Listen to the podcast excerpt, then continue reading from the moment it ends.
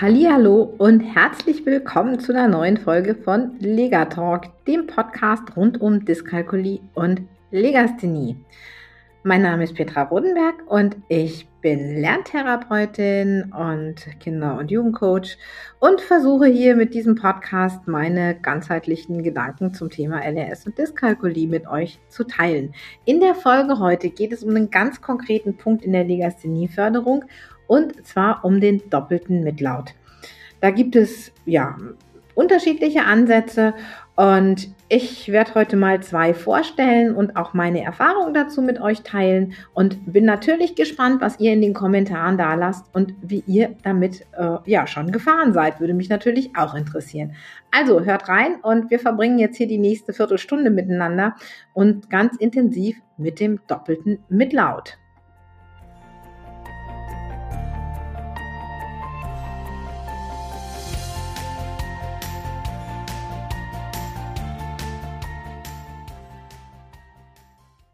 Der doppelte Mitlaut kann Kinder beim Schreiben verzweifeln lassen.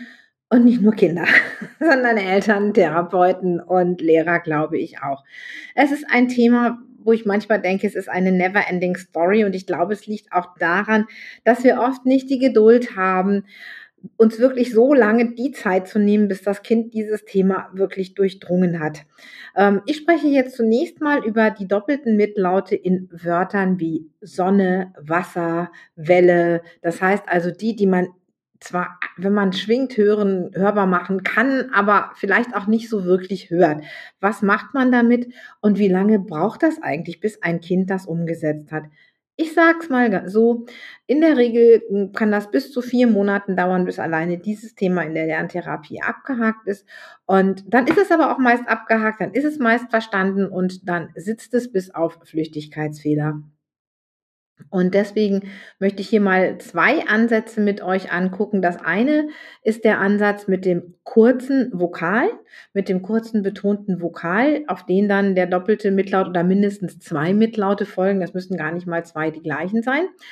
Und das andere ist das Mitschwingen, was wir auch in äh, verschiedenen Ansätzen heute immer wieder finden.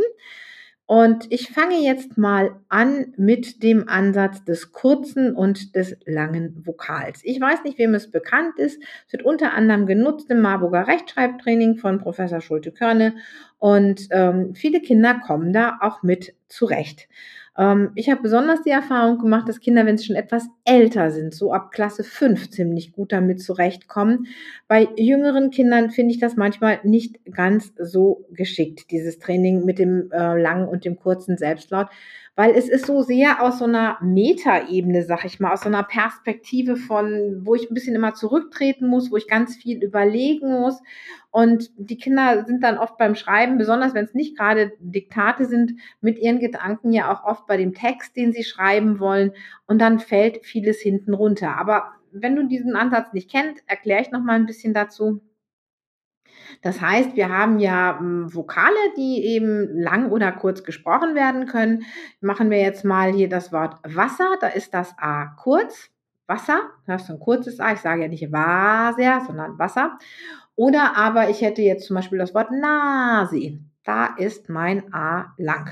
Nase, langes A, Wasser, kurzes A.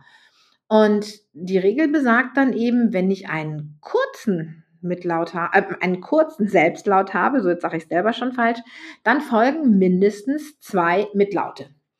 Und höre ich nur einen, muss ich den verdoppeln. Das ist so mal ganz kurz und knapp die Regel. Das heißt, ich muss da aber auch dran denken. Zu wissen, okay, wenn ich einen kurzen, Mitla äh, kurzen Selbstlaut höre, brauche ich immer zwei Mitlaute hinten dran. Und wenn ich nur einen höre, muss ich den verdoppeln. Was bedeutet das? Naja, wir haben ja auch zum Beispiel Wörter wie äh, Grenze. Da habe ich ein kurzes E drin, aber dann folgen ja schon zwei Mitlaute, nämlich das N und das Z. Und deswegen muss ich keinen verdoppeln. Ist also eine Möglichkeit, den kurzen Mitlaut zu erklären. Den kann ich natürlich dann zum Beispiel auch nutzen, ähm, wenn ich jetzt zum Beispiel habe, ich renne oder es ist nass, dann habe ich ja halt ein kurzes A, nass, und ich höre nur das S, also muss ich das S verdoppeln. An der Stelle ziemlich gut. Allerdings habe ich jetzt zum Beispiel ja, Verben, wie zum Beispiel kommt, dann muss ich dieses Wort eben auch verlängern bzw. in die Grundform bringen. Ähm, kommen, kommt, kommt von kommen und dann habe ich wieder meinen kurzen Mitlaut und verdopple. Von daher gesehen muss ich ziemlich viel beachten und daran denken. Die andere Möglichkeit, den doppelten Mitlaut zu machen, ist das Schwingen oder Mitsprechen. Das heißt, ich spreche eher in Silben, so ein Stückchen, so eine Art, ähm, ja, langsam sprechen, betont sprechen und die Silben sprechen. Dabei ist es wichtig, dass wir die Silben nicht klatschen, sondern schwingen, weil sonst höre ich das nicht wirklich. Und da kann ich zum Beispiel das Wort kommen schwingen. Kommen und dann höre ich den doppelten Mitlaut. Du hast mich natürlich jetzt nicht schwingen sehen, weil ich ja hier nur im Podcast bin. Ähm, aber auch das ist eine Möglichkeit. Wenn ich jetzt erstmal diesen doppelten Mitlaut habe, der mitten im Wort steht, wie kommen, Wasser, rennen. Bei dem Wort nass ist es dann schon schwieriger. Da muss ich es verlängern. Ne, nass, mh, hm, weiß ich, meine Hose ist nass, deine Hose ist nass, sehr. Dann kann ich es wieder hörbar machen. Auch das ist natürlich ein bisschen ein Konstrukt. Auch da muss man mit den Kindern üben. Besonders ähm, wichtig ist, dass die Kinder in, dann in der Lage sind, die Silben sehr, sehr gut zu erkennen und immer wieder schwingen, immer wieder in den Rhythmus gehen. Und ähm, dann haben sie auch eine gute Chance, das zu erkennen. Sie brauchen nicht ganz so viel über ein Regelwerk nachdenken wie beim kurzen und langen Mitlaut. Meine Erfahrungen, du hörst schon, ich bin so ein bisschen skeptisch bei dem ersten, ähm, sind auch eigentlich ein bisschen durchwachsen und unterschiedlich. Ich habe mit beiden schon gearbeitet und mit beiden auch erfolgreich gearbeitet. Ähm, es kommt immer ein bisschen aufs Kind an. Kein Kind ist wie das andere.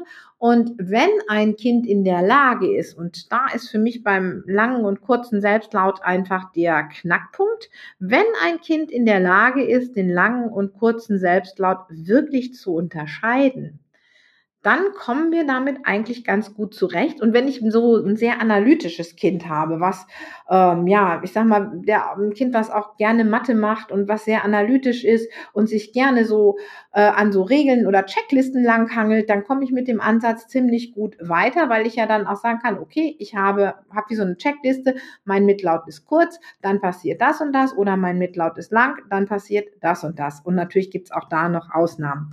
Wenn ich aber so ein Kind habe, was schon alleine vom Rhythmus her kurz oder lang nicht gut unterscheiden kann. Und die Erfahrung mache ich immer wieder, dass man zwar ganz oft mit den Kindern trainiert, was ist ein langer äh, Selbstlaut und was ist ein kurzer Selbstlaut und ähm, die Kinder das dann trotzdem nicht raushören. Also das heißt, man hat das bei ganz vielen Wörtern geübt und die Kinder machen unter den langen Selbstlauten Strich und unter dem kurzen Selbstlaut einen Punkt. Ähm, und dann kommt ein Wort wie zum Beispiel Nase und das Kind sagt zu mir, Gell, Frau Rodenberg, das A in Nase ist aber kurz dann habe ich so, dann merkt man schon, okay, dieses Kind hat einfach riesige Schwierigkeiten, lang und kurz zu unterscheiden. Und dann ist es oft besser und einfacher mit dem anderen Ansatz des Mitsprechens und des Schwingens zu arbeiten. Und ich persönlich habe da auch wirklich sehr, sehr gute Erfahrungen gemacht. Ähm, baue da auch meine Trainings drauf auf mittlerweile, weil ich festgestellt habe, dass das viel intuitiver für die Kinder ist. Die Kinder müssen sich nicht so, so wahnsinnig viel an die Regelwerke halten und sie können durch das Schwingen, ähm, wenn man es wirklich langfristig übt. Es ist nichts, was man nur mal ein oder zwei Stunden macht. Man muss es wirklich tun. Der Rhythmus muss wirklich entstehen. Die Kinder müssen sich bewegen im Silbenrhythmus. Dann können wir damit unheimlich viel ähm, doch schaffen an dieser Stelle. Und deswegen, ja, tendiere ich immer so ein Stückchen mehr dazu, in die Mitsprechstrategie zu gehen, sehr viel die Silben zu schwingen, sich zu bewegen und ähm, dann wenn die Kinder es dann einmal raus haben, dann funktioniert es auch sehr gut. Aber wie gesagt, das ist etwas, was so eine Zeit dauert. Ähm, ja, ich würde natürlich super gerne eure Erfahrungen hören. Habt ihr schon mit dem einen oder anderen Ansatz gearbeitet? Wie sind eure Erfahrungen damit? Und äh, teilt das doch hier mal unter dem Podcast, weil ähm, dann können wir auch, denke ich, alle miteinander unser Wissen hier so ein Stückchen teilen und das finde ich immer sehr schön. Da kann dann auch jeder sich so mitnehmen, was er für sich braucht. Wenn du mit deinem Kind zu Hause übst, dann verlinke ich dir hier noch ein bisschen Übungsmaterial. Das kannst du gerne mal ausprobieren. Das sind zehn Übungseinheiten ähm, von unseren Rechtschreibhelden. Also kannst du dir auch gerne runterladen. Und ansonsten, ähm, ja, wenn dir der Podcast gefällt und du nichts mehr verpassen möchtest, dann abonniere ihn und ähm, lass mir auch gerne eine Bewertung da, besonders eine gute, wenn es dir gefallen hat, weil dann wird er auch von anderen gefunden und ich glaube, es ist einfach ganz wichtig, dass dieses Wissen rund um Legasthenie und Dyskalkulie ähm, ja, weitergeht, damit die Kinder den größtmöglichen Nutzen davon haben. Also, mach's gut, bis in 14 Tagen. Tschüss!